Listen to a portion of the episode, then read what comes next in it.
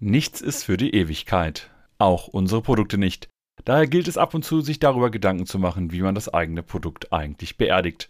Tim hat sich dazu Thomas Gläser eingeladen, der bei Xing unter anderem auch für die Events verantwortlich war. Viele von uns kennen also hier eher die Reise von der Nutzerseite. Wir wünschen euch aber viele hilfreiche Impulse beim Hören dieser Folge.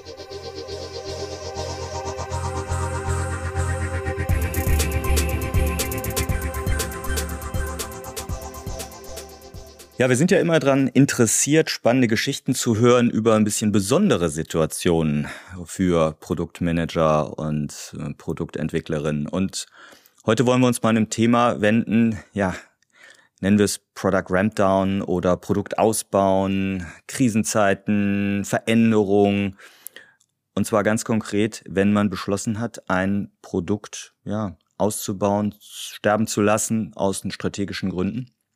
Und dazu haben wir uns einen Gast eingeladen, den ich dafür sehr geeignet finde und ganz ehrlich, an dem ich schon ziemlich lange hinterher bin. Herzlich willkommen, lieber Thomas Gläser von der New Work SE. Hallöchen, schönen guten Tag. Freut mich, dich zu hören und auch sehen, aber das sind die anderen jetzt nicht. Ja, genau, wir zwei sehen uns, aber das wird nicht mit eingespielt. New Work SE kennt vielleicht nicht jeder sofort oder identifiziert nicht vielleicht jeder sofort. Das ist der Dachkonzern, wo unter anderem Xing zugehört. Und äh, Thomas war letztes Jahr, als Xing entschieden hat, Xing Events und Xing Gruppen zu ja, auszubauen oder ausphasen zu lassen, eben verantwortlicher, was warst du, glaube ich, VP, ne, für Events? Ja, konkret gesagt Director Product. Und ja, genau. So und äh, sorry, das ist, besser erzählst du das. Jedenfalls jetzt der Direct aktuell Director Product Experience für die New Work SE, da eben ja auch für andere Produktsparten inzwischen verantwortlich. Aber du warst eben komplett nah dran als erfahrener Product Leader und bist ja auch sonst so in der Münchner Szene sehr bekannt als Co-Founder der Push-Konferenz, eben für Product- und UX-Leute, ähm, UX-Meetups bist du schwer mit aktiv, soweit ich weiß, und eben auch hier Product Leaders Lunch München. Also ich glaube, gerade im bayerischen Raum bist du wahrscheinlich mindestens da ein sehr bekannter Mensch in der Produktszene. Freilich. Freilich, so. Genau, darüber wollen wir heute sprechen. Im Endeffekt über die Herausforderung, wenn man sich entscheidet, ein Produkt bewusst aufzugeben oder eine strategische Neuausrichtung da auch zu fahren und wie man da eben als Produktverantwortlicher, hier in dem Fall Product Leader, eben auch umgeht, sein Team auch irgendwie bei Laune hält, so was man sagen, plus den Herausforderungen auch technisch prozessual. So, jetzt habe ich schon eine ganze Menge über dich erzählt, Thomas. Also wahrscheinlich war das nicht alles richtig. Von daher fass nochmal gerne zusammen. Wer bist du? Was machst du? Also es war eine hervorragende Intro. Danke dir, Tim, soweit. Genau, also kurz zur New Work nochmal. Oft werde ich doch oft angesprochen, du arbeitest ja bei Xing. So, naja, die New Work ist mehr als Xing. Also konkret ist es Xing, Kununu und Onlyfy, die B2B-Marke für äh, Talent Acquisition, quasi um die richtigen Talente zu finden. Und da ist der Fokus drauf und das finde ich soweit sehr gut und richtig, sich zu fokussieren auf, was ist denn eigentlich unser Kernfokus? Ja, und der Kernfokus ist im Endeffekt im deutschen Raum Find the Right Job und Talent Acquisition sozusagen. Jetzt habe ich allerdings bei der New Work SE angefangen als Director Product für Xing Events. Da gehört auch Gruppen dazu, da gehört der oder gehörte der Xing Event Marktplatz dazu für Eventvermarktung und der Ticketmanager für das ganze Thema, ähm, ja, steckt der im Namen schon drinnen, Tickets verkaufen, das ganze Transactional Business und so weiter. So. Genau, und äh, äh im Endeffekt ging die ganze Story schon spannend los, dass ich ja im April 2020, pünktlich zur Corona-Zeit, ongeboardet wurde in meinem Homeoffice. Ja, die, der erste Auftrag war so, naja, ich glaube, wir haben jetzt ein kleines Problem weil Events und Lockdown vertragen sich jetzt nicht so gut. Das heißt, was müssen wir eigentlich tun? Was können wir eigentlich tun, um es da zu verändern? Das heißt, Einstieg mit äh, Eventverantwortung in der beginnenden Corona-Krise. Herzlichen Glückwunsch. Sie haben eine Herausforderung gewonnen. Was hat denn ja sozusagen Corona, Lockdown, Pandemie hm, mit der Events-Geschichte oder dem Eventmarkt grundsätzlich gemacht? Also ich meine, so offensichtlich wissen wir das selber, vermuten wir das alle selber zu wissen, aber so ein paar Insights würden mich da interessieren. Also nach dem ersten Schock zumindest, wie, wie seid ihr damit umgegangen? Ich finde ja prinzipiell, es gibt in jeder oder zu jeder Zeit, auch in Krisen, immer auch etwas Gutes. Und das Gute daran war, finde ich, dass wir uns nochmal hinterfragt haben, hinterfragen mussten. Ja? Also ab und zu kommt der Impuls vielleicht von dir selber und ab und zu gibt dir halt der Markt oder ein anderes Ereignis wie eine weltweite Pandemie den Anlass, nochmal zu sagen, okay, was funktioniert eigentlich gerade, was funktioniert nicht und wir müssen jetzt nochmal äh, einiges auf den Prüfstand stellen. Und das fand ich in dem Sinne sogar im Nachgang sehr gut, dass man wirklich da gefordert wurde zu sagen, was sind denn eigentlich die Kundensegmente, die jetzt gerade noch funktionieren? Was sind denn die Use Cases, die gerade noch funktionieren und wie können wir uns möglichst schnell darauf einstellen ja, das, oder umstellen? Das, also rausgerissen aus der Komfortzone und nochmal gezwungen, hm, strategisch nachzudenken und du hast es eben schon gesagt, Fokus zu finden. Das ist etwas, was ich so auch als Idee hatte, um dich einzuladen nach dem Motto, suche Fokus, äh, biete Mut oder kann man andersrum sagen, ne? suche Mut, biete Fokus. Das ist eine total mutige Entscheidung gewesen. Also kommen wir mal gleich zu der Entscheidung zu sagen, okay, unsere Produkt- oder Portfoliostrategie, so habe ich es verstanden, so ist es ja auch im, im letzten August oder so war es kommuniziert worden. Unsere Strategie ist Richtung Talent Acquisition, Recruiting und sonst was uns aufzustellen und dazu, zu diesem Fokus, passt es strategisch die Produktbestandteile Events und Gruppen nicht mehr so rein. Und deshalb wollen wir unsere Ressourcen, die wir da eingesetzt haben, um fokussieren, kann man das so sagen, ja, oder äh, umbauen und eben einsetzen für unsere strategisch wichtigsten Optionen, weil das ist ja der Punkt, wenn ich das richtig verstanden habe, der, ich weiß nicht ob alle, aber mindestens mal der Großteil der Leute, die vorher in Gruppen und Events gearbeitet haben, sind ja jetzt in diese neuen strategischen Felder überführt worden. Ja, genau, so ist es. Also das ist zumindest die äh, gute Nachricht quasi nach, nach der Entscheidung, dass wir innerhalb der New Work SE quasi aufgehen konnten. Das heißt, äh, die, die meisten Leute wurden dann quasi in die anderen, habe ich ja gesagt, ne, Kununu, Xing als Jobnetzwerk und quasi Onlyfy als die B2B-Lösung. Also es gab zumindest da ein neues Zuhause und da sollte man sich jetzt nicht so viel Sorgen drüber machen. Nichtsdestotrotz war es natürlich eine, ja, ein einschneidender Moment für mich, aber auch für die Teams, wenn quasi diese Entscheidung dann kommuniziert wird.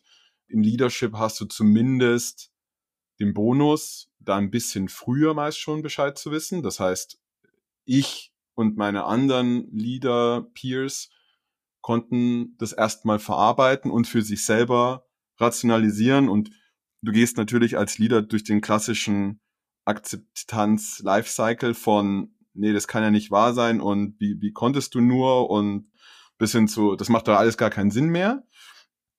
Um dafür für dich erstmal den Change zu verstehen, um dann auch rausgehen zu können und deine Teams dabei zu begleiten, die durch den ganzen selben Cycle jetzt wieder gehen, durch den du schon gerade gegangen bist. Was ja auch wichtig ist, dass man ein bisschen Vorlauf hat und dann weiß, auf was man sich da gerade einlässt. Lass uns da gleich nochmal weiter tiefer reingehen, weil das finde ich total spannend. Richtung, wie agierst du dann als Leader, ähm, jetzt in dem Falle Product Leader, wie geht's mit Teammotivation etc. weiter. Ich möchte nochmal kurz als wirklich Hardcore-Nutzer auch äh, von Events und Gruppen. Also ich war wirklich ein sehr aktives Mitglied und ich bin schon seit OpenBC-Zeiten dabei. Ich war sogar mal ganz am Anfang Aktionär wow, von OpenBC. Wow. Ein bisschen. Aber, also ich bin früh dabei gewesen und ich habe Xing wirklich auch geliebt für diese Funktionalität. Aber das muss man natürlich auch fairerweise sagen, außer meinem Xing Premium Account, den ich wahrscheinlich 20 Jahre lang hatte, habe ich zum Beispiel bei Events immer nur kostenfreie Events veranstaltet. So weil ich ja ganz stark in der Community agilen Community unterwegs bin, da hat uns das super geholfen. Ich kenne ganz viele Menschen, die Xing Events dafür geliebt haben. Aber nur ganz wenige davon haben auch zu bezahlende Produktvarianten davon genutzt, ja, und richtiges Ticketing für, für Konferenzen. Das heißt, da muss ich mir ja auch immer selber an die Nase fassen. Also ich habe im ersten Moment auch gedacht, oh Gott, das kann doch nicht sein. Das Xing-Events gibt's nicht mehr. Ja, ich habe aber auch nie dafür bezahlt. Das heißt, man muss ja auch die Wirtschaftlichkeit von sowas nachvollziehen können und von daher habe ich da ja auch immer zwischen Herz und Hirn unterschieden und sage, ich kann schon nachvollziehen, dass sich das nicht vielleicht trägt, ja, jetzt hier, oder anders, dass es strategisch wichtigere Sachen gibt, so muss man es ja sagen. Also, wenn ich da mal ganz kurz einhaken darf, zumindest, ich möchte jetzt nicht zu viel in die Interne reingehen, aber ich kann zumindest schon sagen, dass das Geschäft an sich schon gut lief, auch trotz Corona und wir äh, gerade eben die Eventvermarktung ein wichtiger Bestandteil war von Xing Events an sich was wirklich auch in der Krisenzeit extrem gut funktioniert hat. Gerade die Eventvermarktung. Weil du bist im Endeffekt da auch ein besonderes Kundensegment, würde ich mal sagen. Was jetzt hier so äh, Netzwerk und, und Meetup-Events macht, das ist jetzt nicht das Segment, was, was jetzt hier groß investiert in, in die Vermarktung. Aber es gab wirklich auch professionelle Events von Firmen, die quasi auf ihre Dienstleistung oder auf ihre Produkte dadurch aufmerksam machen möchten, um auch natürlich mehr Teilnehmer zu kriegen, auch das nötige Budget hatten, um da nochmal in Event-Ads zu investieren, in Event Plus zu investieren und so weiter. Also das Produkt an sich, würde ich sagen, hat so für den Use Case funktioniert, war nur kein Bestandteil mehr von einer neuen Strategie, die jetzt natürlich voll auf Recruiting und äh, Acquisition, Talent ähm, Acquisition. ja, den richtigen Job ja. finden, den, das richtige Matchmaking zu machen. Da, da passt es nicht mehr so richtig rein. Ne? Also lass uns mal da, lass uns genau da mal abstrahieren, weil das finde ich jetzt genau ein tierisches Learning für unsere Hörerinnen und Hörer auch. Ja, wenn du sagst und das ist ja noch mal verstärkt, hast du es mal, das Produkt läuft eigentlich an sich aber es passt, also es ist jetzt keine wirtschaftliche Entscheidung. Man könnte es weiter betreiben, gewinnbringend weiter betreiben, so habe ich dich verstanden. Aber ich habe eben eine Unternehmensvision und dafür eine Produktportfolio-Strategie. Und unter dieser neuen Strategie passt dieser Produktbestandteil oder dieses Produkt nicht mehr rein. Dann zu sagen, wir sind so, und ich finde das wirklich mutig. Also ich habe da höchsten Respekt vor, ja. Egal wie man inhaltlich zu der Entscheidung steht, aber zu sagen, und deshalb fokussieren wir unsere Leute von dem bisherigen Produkt weg auf das, wo wir hinwollen, in die Richtung, in die wir wollen mit dem ganzen Kram.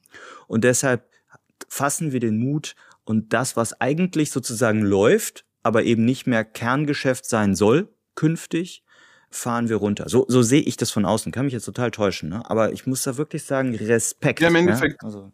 also Respekt im Sinne von, das sind ja alles Entscheidungen, die auch nicht einfach zu treffen sind. Das machst du nicht einfach mal so und guckst aus dem Fenster und sagst, na, wir glaubt, Xing Events brauchen wir nicht mehr. Also da ist schon sehr viel strategische Vorarbeit mit reingeflossen. Und ich glaube auch, es ist wichtig zu verstehen, dass, wie ich schon gesagt habe, also das Kundensegment, was uns da getragen hat, ist, da geht es auch wieder Customer Value. Ne? Für jeden Produktleader und für jeden Produktmanager steht Customer Value im Mittelpunkt. Und für welchen Customer kreieren wir denn diesen Value? Und wenn dein Kunde, der dir vor dir du aktuell am meisten Value kreierst, Event-Marketeers sind, die ihre Events vermarkten wollen, und du dich dann aber auf die Gesamtstrategie guckst und sagst, na ja, an wen will ich denn mich in Zukunft richten? Ich will mich an HR-Manager richten, ich will mich an äh, Recruiter, an, an Staffing-Agencies richten, ich möchte mich an die ganzen Talente, White-Collar, Blue-Collar, wie auch immer in Deutschland richten. Ist das noch das Segment, was ich bedienen möchte? oder nicht, ja. Also es sind ja alles ganz valide Fragen und demnach, äh, also sehr, sehr richtig und wichtig finde ich, da halt auch einen Fokus zu treffen. Um was geht's eigentlich dann als Leader? Also was ist die, was ist dann die Herausforderung? Ne? Also wird im Endeffekt gibt es eine strategische Entscheidung, die natürlich für die gesamte Firma gilt und da bist du quasi mit deinem Produkt in dem Gesamtportfolio ein Puzzlestück. Wir haben noch andere Produkte wie Honeypot und Xing Marketing Solutions und so weiter und so fort, die auch noch zu der New Work gehören. So. Und wir mit Xing Events und den Gruppen und den Ticketmanager sind ein Puzzlestück, was nicht mehr reinpasst.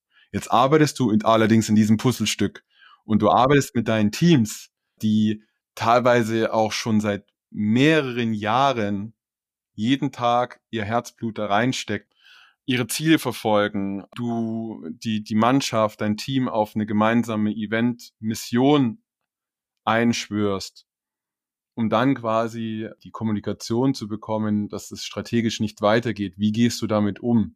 Das ist hier, glaube ich, die spannende Challenge für einen Produktleader. Ja, lass uns doch, lass uns doch genau da mal reingehen, ne? Also mal weg von der konkreten Entscheidung hin zu, jetzt habt ihr eine, eine Entscheidung getroffen, wir haben das hergeleitet, warum das, nennen wir es mal, Product Ramp Down oder wie nennen wir es, Product Sundown, wie auch immer man das nennt. Also, das, das Thema Xing Events und Xing Gruppen muss ausgebaut werden. Fassen wir es mal so, also so verstehe ich es. Erste Frage ist Motivation. Also ich, du hast gesagt, die Menschen hatten eine Perspektive in der gesamten New Work SE, das ist schon mal top, haben wir.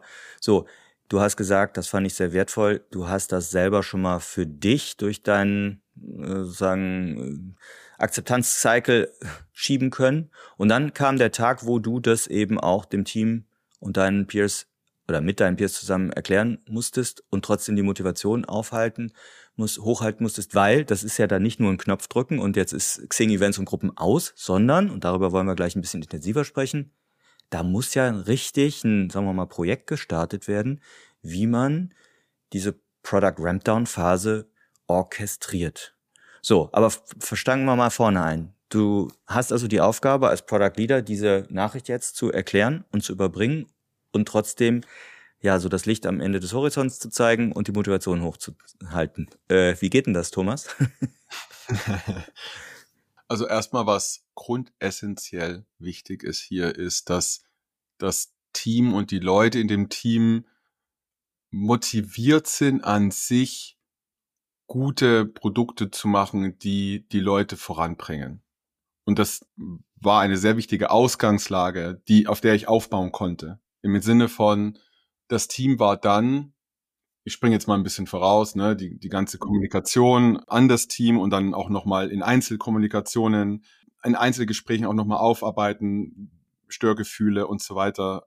Wenn wir das mal kurz überspringen, ging es im Endeffekt darum, dann zu schauen, okay, wir nehmen das jetzt auch wieder als Projekt mit, ja, wie, wie jede andere Projekte, die wir davor hatten, ne, wenn wir zum Beispiel den Event Creation Prozess neu aufgesetzt haben, und optimiert haben zum Beispiel, ne? Oder wenn wir Event Ad Booking optimiert haben, ist auch im Endeffekt ein kleines Projekt und dann schaust du dir an, ne?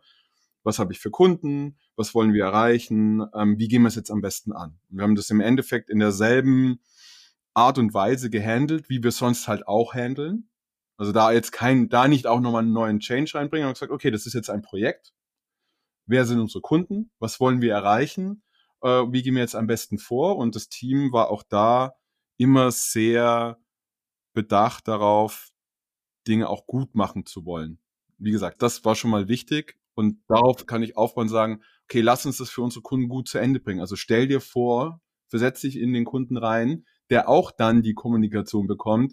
Du kannst deine Events nicht mehr auf dem Marktplatz bewerben. Du kannst das Ticketing-System nicht mehr nutzen, was du schon seit, äh, weiß nicht, fünf, sechs, sieben Jahren nutzt. Ja, das ist also das große Thema Stakeholder Management. Und was du jetzt schön aufgerissen hast, ist nochmal zu klarzustellen, wir müssen immer bei Produkt, ne, bei Produktentwicklung über den ganzen Produktlebenszyklus nachdenken. Ne? Viel zu oft, und daher kommt ja sehr ansonsten sehr projekthaftes äh, Vorgehen, denken wir nur über den Produktstart nach oder Produktlaunch nach und dann ist so diese während der Maturity-Phase oder Reifephase des Produkts so, ja, ne, muss ein bisschen Maintenance und Weiterentwicklung gemacht werden. Aber irgendwann stirbt jedes Produkt oder wird vom Markt genommen. Und das jetzt auch nochmal als eigenständiges Projekt, wie du gesagt hast, zu fassen, ist für mich auch richtig, weil im Endeffekt, ich kann ja ein Projekt innerhalb des Produktlebenszyklus machen, hier am Ende des Produktlebenszyklus. Und da hast du dann genau das gleiche, ne, Stakeholder Management, äh, rechtliche Rahmenbedingungen und tatsächlich eine echte Deadline. Also da würde ich mal sagen, ist der Begriff Deadline mal wirklich angebracht. Weil ihr habt ja dann auch nach außen kommuniziert zu dem dem Stichtag, ich weiß es nicht mehr, Januar oder so, 13. Januar diesen Jahres, glaube ich, wenn ich es richtig im Kopf habe, ist dann auch wirklich Schluss für die öffentlichen Events. Aber wahrscheinlich hattet ihr doch auch tatsächlich Abhängigkeiten zu Eventdienstleistern, die über Januar 23 hinaus noch Events mit euch schon eingestellt und geplant hatten, oder? Gab es da solche Fälle? Ja, auf jeden Fall. Es gab, also äh, da gab es auch noch wirklich längere Verträge über äh, mehrere Jahre hinweg teilweise auch. Ne? Also willst ja auch Planungssicherheit haben mit deinen Events und haben auch wirklich große Events bei uns gehabt ähm, mit mehreren tausend Eventteilnehmern und die auch wiederum für sich viel Geld damit machen. Wenn da das Ticketing-System wegbricht, das ist schon etwas, wo du dich jetzt auch, das ist ein Change, nachdem du als Kunde nicht gefragt hast. Ne? Also so, okay, dann muss ich mich damit wieder auseinandersetzen. Und wenn wir von Product Market Fit reden im, im Product, dann gibt's ja oft diese Frage von, von Sean Ellis, ne? So, was würdest du machen, es das Produkt morgen nicht mehr gäbe? Bist du dann very disappointed, somewhat disappointed und so weiter, ne? Wir haben diese Frage so konkret zwar nicht gestellt, aber wir hatten tatsächlich schon einige äh, Kunden, die vor allem unsere GDPR oder Privacy in Deutschland als deutsche Anbieter sehr geschätzt haben. Und da gibt's jetzt auch nicht so viele andere Spieler am Markt, so dass man mal schnell einfach mal was Neues einbindet. Auch da die Kommunikation mit, mit den Kunden übernehmen und, und da ähm, die auch ja gut abholen, transparent kommunizieren, was passiert ist, warum es passiert ist und was das jetzt konkret für dich heißt, ist, ist auch wichtig man muss generell sagen, es gibt da draußen unfassbar viel Literatur, Podcasts, Videos zum Thema Hypergrowth Scaling. Rampdown, Dinge zu Ende bringen, Dinge auch mal töten. Töten in dem Sinne, es gibt zum Beispiel eine ganz nette Website, die heißt Googles Graveyard. Mhm. Weiß nicht, ob du da schon mal warst. Ja. Kennst du die? Ja, ja, ja. Ich, äh, guter Punkt. Den, das packen wir in die Show Notes und äh, das ist äh, total lustig nach dem Motto, man kann sehen, wie lange hat das Produkt gelebt, wann ist es beerdigt worden und das ist so ein bisschen eine ja. Hall of Fame oder Hall of Shame, wie auch immer. Aber eine schöne Es kommt Historie, drauf an, ja. ja. Also auch da wieder, was mir da wichtig ist zu betonen, ist, ist ein sehr guter Punkt, den du gerade aufbringst. Ich glaube, das ist dieses äh, Wall of Shame. Wenn ein Produkt zu Ende gebracht wird, heißt es nicht, dass, nicht unbedingt, dass das Produkt gefailt ist.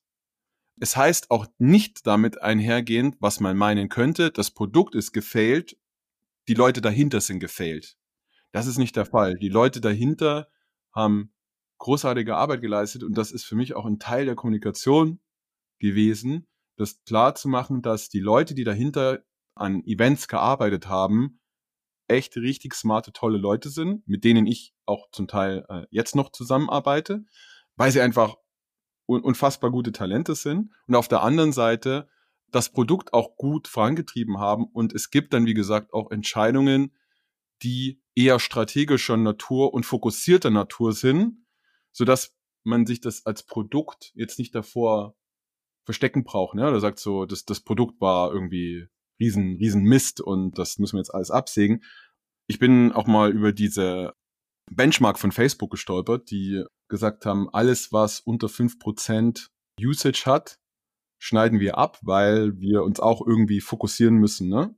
Wobei ich mir denke, fünf Prozent Usage bei Facebook, daraus kannst du das ein oder andere Startup machen ne, ja, für den ja. Use Case. Spannend, kenne ich gar nicht die. Aber es ist für Facebook einfach zu klein. Ja, ja. Sie wollen das nicht mehr haben wie gesagt, das sind strategische Ja, aber das, äh, dahinter steckt doch die Fokus, der Fokusgedanke, da vermute ich doch, auch bei Facebook. Fokus. So, du Absolut. kannst, ne, dass die, die, die Fokus, Produktivität. Ne, du kannst ja. als Company so das Schweizer Taschenmesser bauen, dann hast du aber irgendwie so eine eierlegende Wollmilchsau irgendwas und dann kommt irgendwie eine Veränderung rechtlicher Natur oder Maintenance oder muss irgendwas updaten und dann hängst du an allen Ecken und Enden.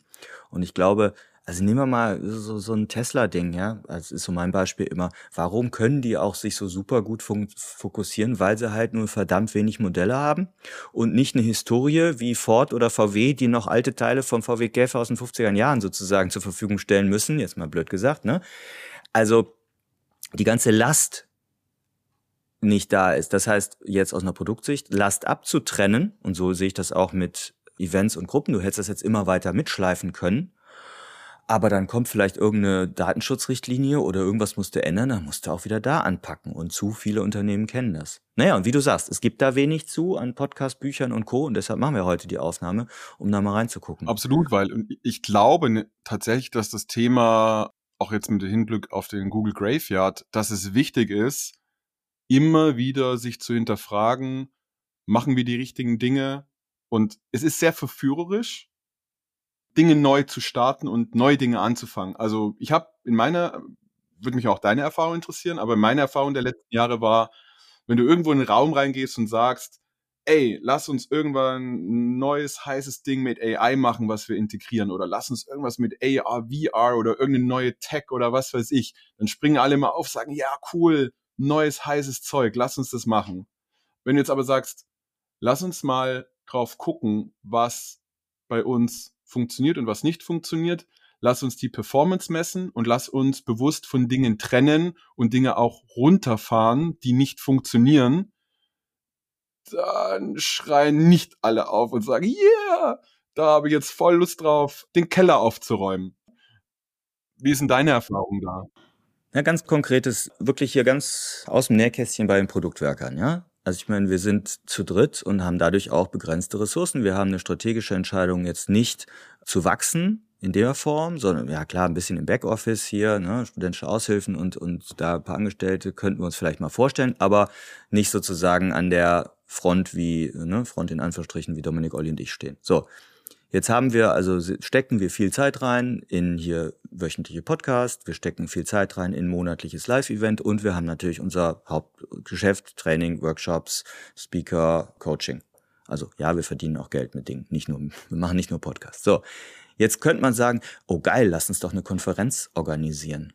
Oh cool, da fragt uns ein Verlag an, wir sollten doch ein Buch schreiben. Oh geil, Buch schreiben ist ja mega geil, ne? Oder jemand sagt, Band, ihr kriegt immer so viele Anfragen, so wollt ihr nicht einen Product Owner oder Produktmanager Vermittlerservice aufmachen? so. Kann man alles machen, viele Opportunities. Aber bleiben wir mal bei dem, bei dem Buch oder der Konferenz. Das könnten wir uns nur erlauben, wenn wir dafür entweder die Podcasts oder die Live-Events wahrscheinlich sein lassen würden. Oder wir müssen uns sehr intelligent überlegen, wie wir personell wachsen können, um das irgendwie alles parallel zu handeln.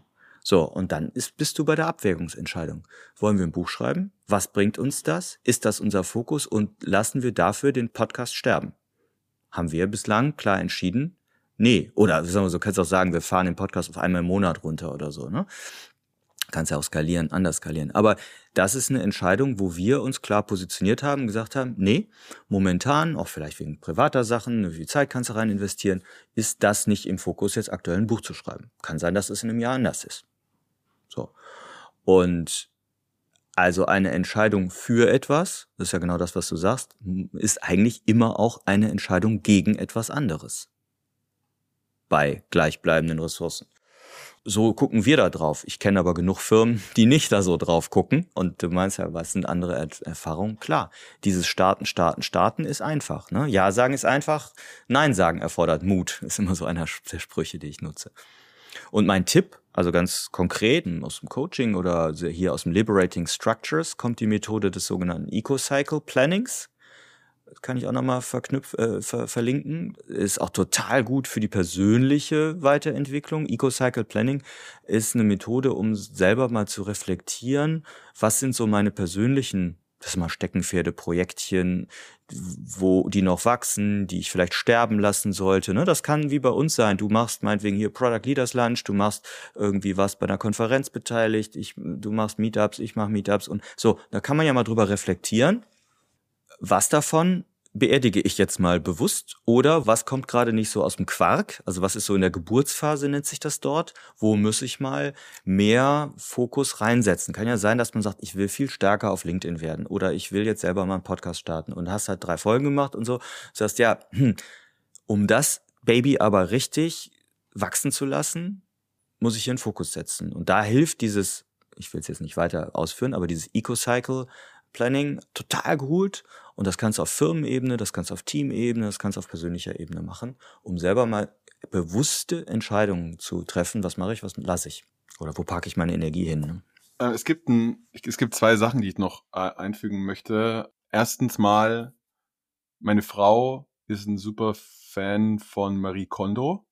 Wer die vielleicht kennt, hat noch eine Netflix-Serie, ne? Die macht dieses ganze äh, Minimalismus-Gedanke, treibt die voran. Und ich finde es auch wichtig, wenn man, wenn man in Produkten denkt und in Produkten lebt, dann wird man sich hier und da auch immer wieder ertappen, dass man Dinge auch ins Privatleben reinnimmt. Also was meine Frau zum Beispiel immer macht, ist, diesen Grundsatz, den Marie Kondo hat, ist, für jedes neue Objekt, das ich in mein Leben bringe, muss ich bereit sein, etwas anderes loszulassen.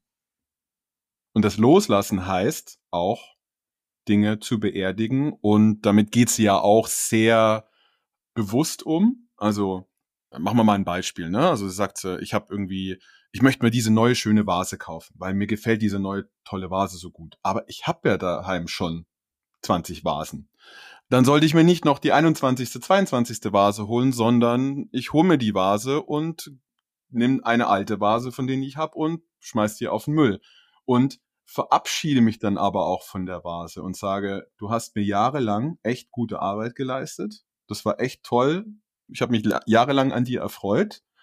Und äh, jetzt ist aber Zeit, loszulassen und was Neues zu machen. Und genau so sehe ich das für auch bei Xing Events. Ich würde das noch weiter, die Analogie mit der Vase noch ein bisschen weiter spinnen. Es muss auch nicht immer ein Ersatz der Vase für die Vase sein, sondern es kann halt auch sein, und das ist ja eher bei Xing Events jetzt sogar, ich verabschiede mich vom, keine Ahnung, vom Sandwich Toaster, damit ich Platz im Schrank für die andere Vase habe. Jetzt mal ein wildes Beispiel. Das heißt, es ist nicht nur nur ein 1 zu 1 Ersatz. Und das ist das, was wir, glaube ich, als Produktmanager daraus lernen können dass wir Fokus schaffen, indem wir überlegen, was tut der gesamten Company in dem Fall bei euch?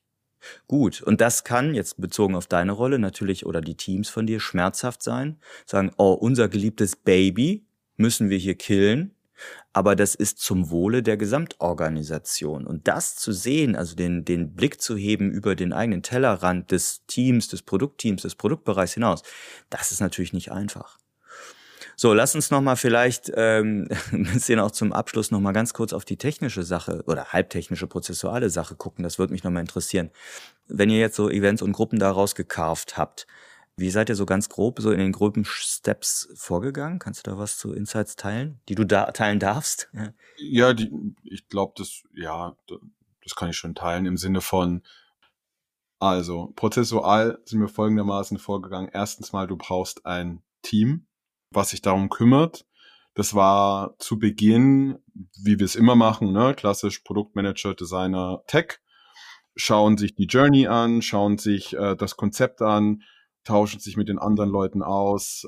Innerhalb des Unternehmens, wo gibt's denn Abhängigkeiten? Ne? Also äh, neue Xing-Events wurden im Feed gepostet, was wiederum ein anderes Team ownt einfach um zu wissen, okay, wo haben wir irgendwie Abhängigkeiten, dass wenn wir das Produkt rauskarven, sicherzustellen, dass nicht irgendwie Signale über den Haufen geworfen werden oder irgendwie blöde Auswirkungen haben auf den Rest vom Produkt.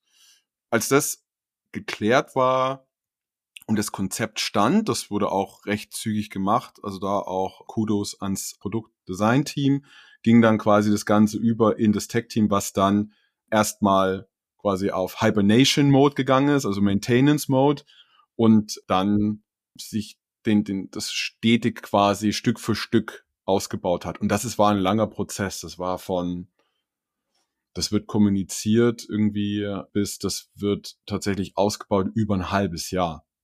Ja, und das Gute ist, dass Maintenance und dann Stück für Stück rausbauen war immer so ein Teil. Ne? Das ist jetzt keine Aufgabe, wo du ein, ein kleines Tech-Team irgendwie ein halbes Jahr damit Fulltime beschäftigst. Das ist die gute Nachricht.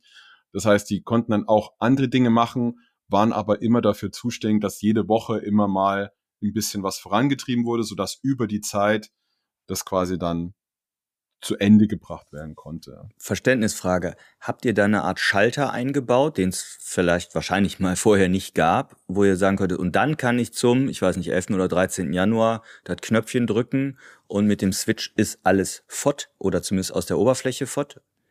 Aus der Oberfläche fort, genau. Und im Endeffekt war das auch so, ja. Also du hast tatsächlich verschiedene Switches und dann im Endeffekt so den Master Switch, den du dann betätigen kannst und äh, zu einem gewissen Datum ist dann einfach alles weg. In dem Sinne von, es ist ja prinzipiell noch da, aber es ist halt einfach nicht mehr anfassbar, nicht mehr greifbar. Ne? Was ich ein super cooles Feature fand, nochmal Dankeschön dafür, dass ihr angeboten habt, dass man sich die ganze Historie seine eigene persönliche Historie an Eventsbeteiligungen und so runterladen konnte, als, ich weiß nicht, XML oder sonst was oder CSV, ich weiß es nicht mehr, ich habe es gemacht, war ein Riesenfall bei mir, weil ich wirklich Extremnutzer, glaube ich, war. Aber das hilft mir immer wieder weiter. Also ich gucke da immer noch mal rein, wann war eigentlich noch mal, also was heißt immer wieder, ist übertrieben, aber ich kann da noch mal reingucken und habe ein Archiv, an welchen Sachen habe ich mich angemeldet, war ich teilgenommen, wer war dann dabei. Das ist schon mega cool, also das habe ich gefeiert. Auch das gab es für Gruppen. Mhm. Genau, also auch das gab es für Gruppen, ähm, die Möglichkeit, dir quasi die alten Gruppendaten runterzuladen, also die Möglichkeit, deine Daten, die du ja auch kreiert hast, ne, über die Jahre, die gehören ja auch irgendwo dir, dass du die Möglichkeit hast, die dir für dich zumindest zu ziehen. Das war den äh, Leuten auch wichtig und im Sinne von dem haben wir auch schon mit unseren Top-Kunden gesprochen und natürlich auch mit dem Support und die engsten und größten Kunden und User gibt ja auch bei den Gruppen äh, noch richtige Power-User, die da wirklich viel gemacht haben. Zwar nicht mehr so viele wie vor zehn Jahren, aber es gab immer noch welche, also ein kleiner harter Kern, die natürlich auch in die Kommunikation mit, mit einzubinden. Nach der offiziellen Abschaltung gab es dann noch ein paar Eventkunden, die sozusagen unter der Oberfläche noch weiter bedient werden mussten. Wegen Verträgen zum Beispiel und so, dass ihr, oder konntet ihr mit wirklich so, hart ähm, abschalten? Stimmt, man muss, man muss auch nochmal, man muss auch noch mal unterscheiden zwischen dem Event Marktplatz aus Xing raus und den Gruppen und, und dem Event Manager, dem Ticket Manager. Der lief ah, teilweise okay. noch ein bisschen länger weiter. Genau, der, okay. weil, weil wir da einfach längerfristige Verträge hatten. Also, das muss man auch nochmal berücksichtigen, dass in der Eventvermarktung die Halbwertszeiten von Events eher kürzer und kleiner waren für einen Ticketmanager waren es eher größere Events, wo auch dann die, die Laufzeit einfach länger war. Also bis das ganze Thema Events und dann geht's auch noch in die Business-Seite, ne, ähm, bis du das Business schließt und so weiter und so fort. Gutes Jahr, ne? Und selbst dann, ich habe selber auch schon mal, ich hatte auch ein Designstudio äh, für ein paar Jahre, das zugemacht, nachdem wir uns als Gründer entschieden haben, weiter fortzuziehen. Ja, dann hast du aber trotzdem als GmbH deine Ordner. Zehn Jahre im Keller. Und ich weiß das, weil die sind in meinem Keller. Deswegen, äh, so schnell stirbt ja. da nichts. Ich hab, ne? Also du hast immer irgendwie noch so. Was mich noch interessieren würde, als es dann wirklich vorbei war, habt ihr das gefeiert? Also vielleicht eine blöde Frage, aber habt ihr als Team das auch feiern können oder ist das dann so, ja, ist halt abgeschaltet? Oder wie wertschätzt habt ihr das, habt das Produkt beerdigt, so im übertragenen Sinne, als Event oder keine Ahnung.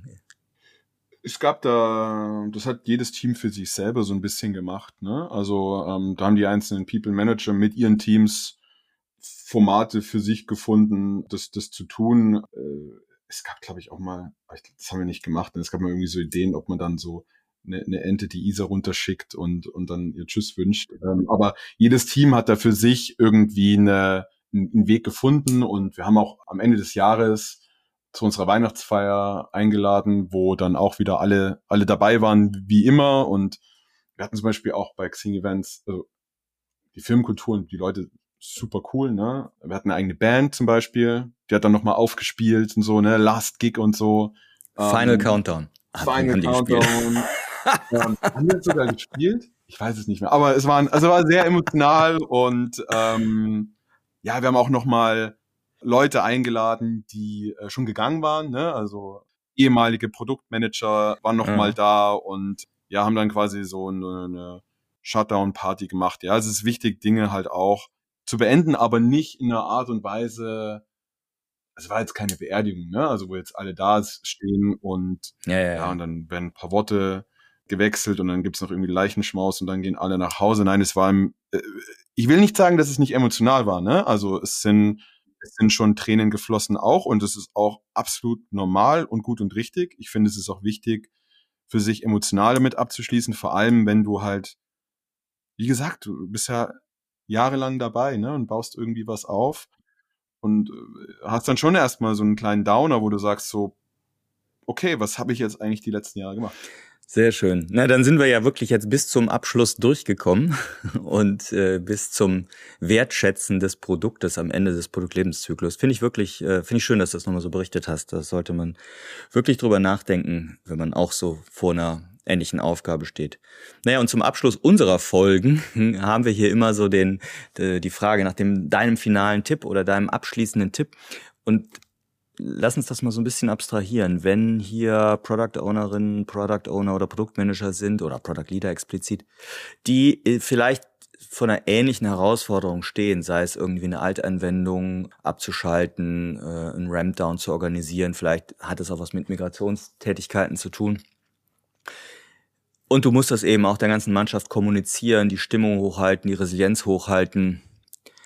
Hast du so eine Sache oder vielleicht nur notwendigerweise auch zwei, wo du sagst, damit würde ich beginnen. Das war so im Nachhinein das Wichtigste aus meiner Erfahrung. Also wenn ich ganz kurz ausholen darf, ich würde sogar noch einen Schritt weiter gehen.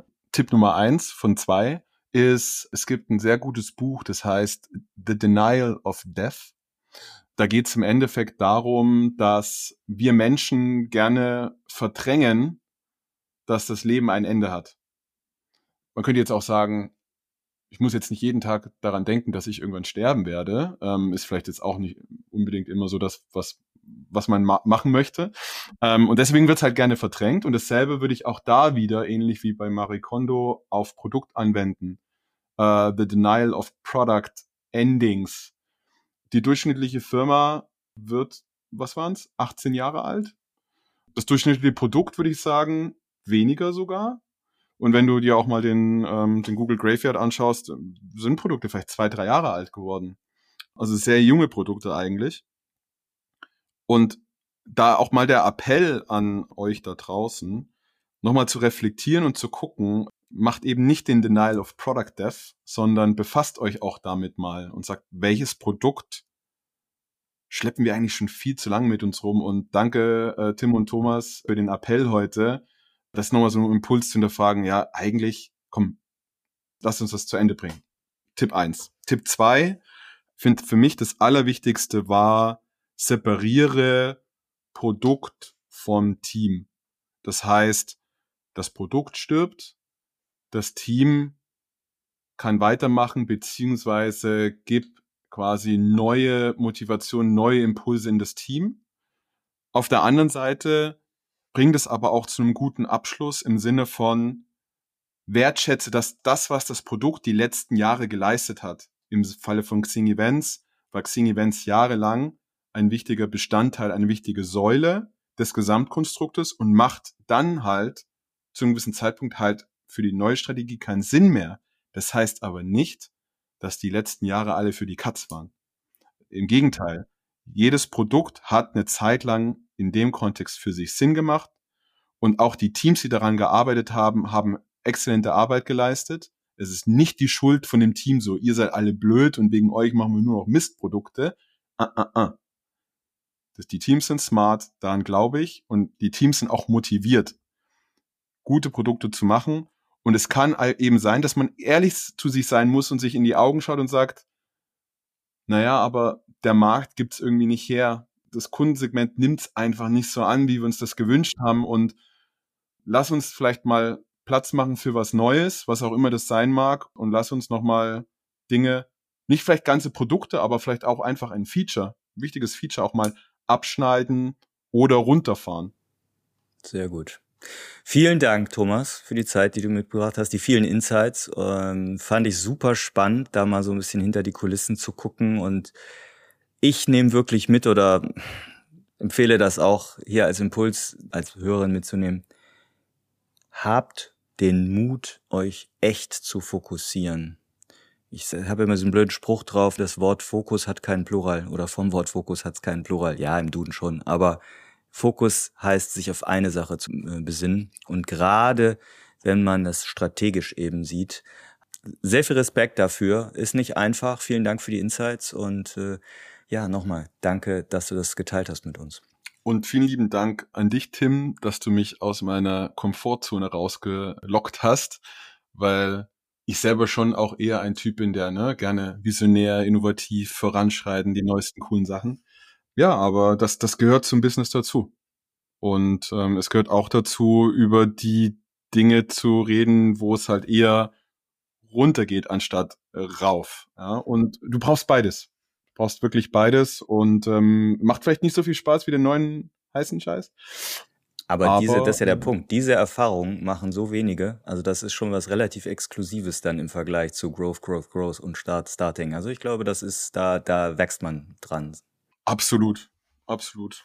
Und ich finde auch, dass genau diese, diese vermeintlich negativen Erfahrungen auch mich mit den Leuten äh, von Events und, und die Teams dahinter uns enger zusammengeschweißt hat, also auch persönlich einfach. Ne? Wenn du halt mal durch so eine Erfahrung gehst und durch so eine Krise gehst, das, das macht was mit dir und das, das schweißt auch zusammen. Das ist schon echt. In dem Sinne auch, alles hat auch seine positiven Seiten. Amen. Genau, super Schlusswort. Vielen Dank dir, Thomas.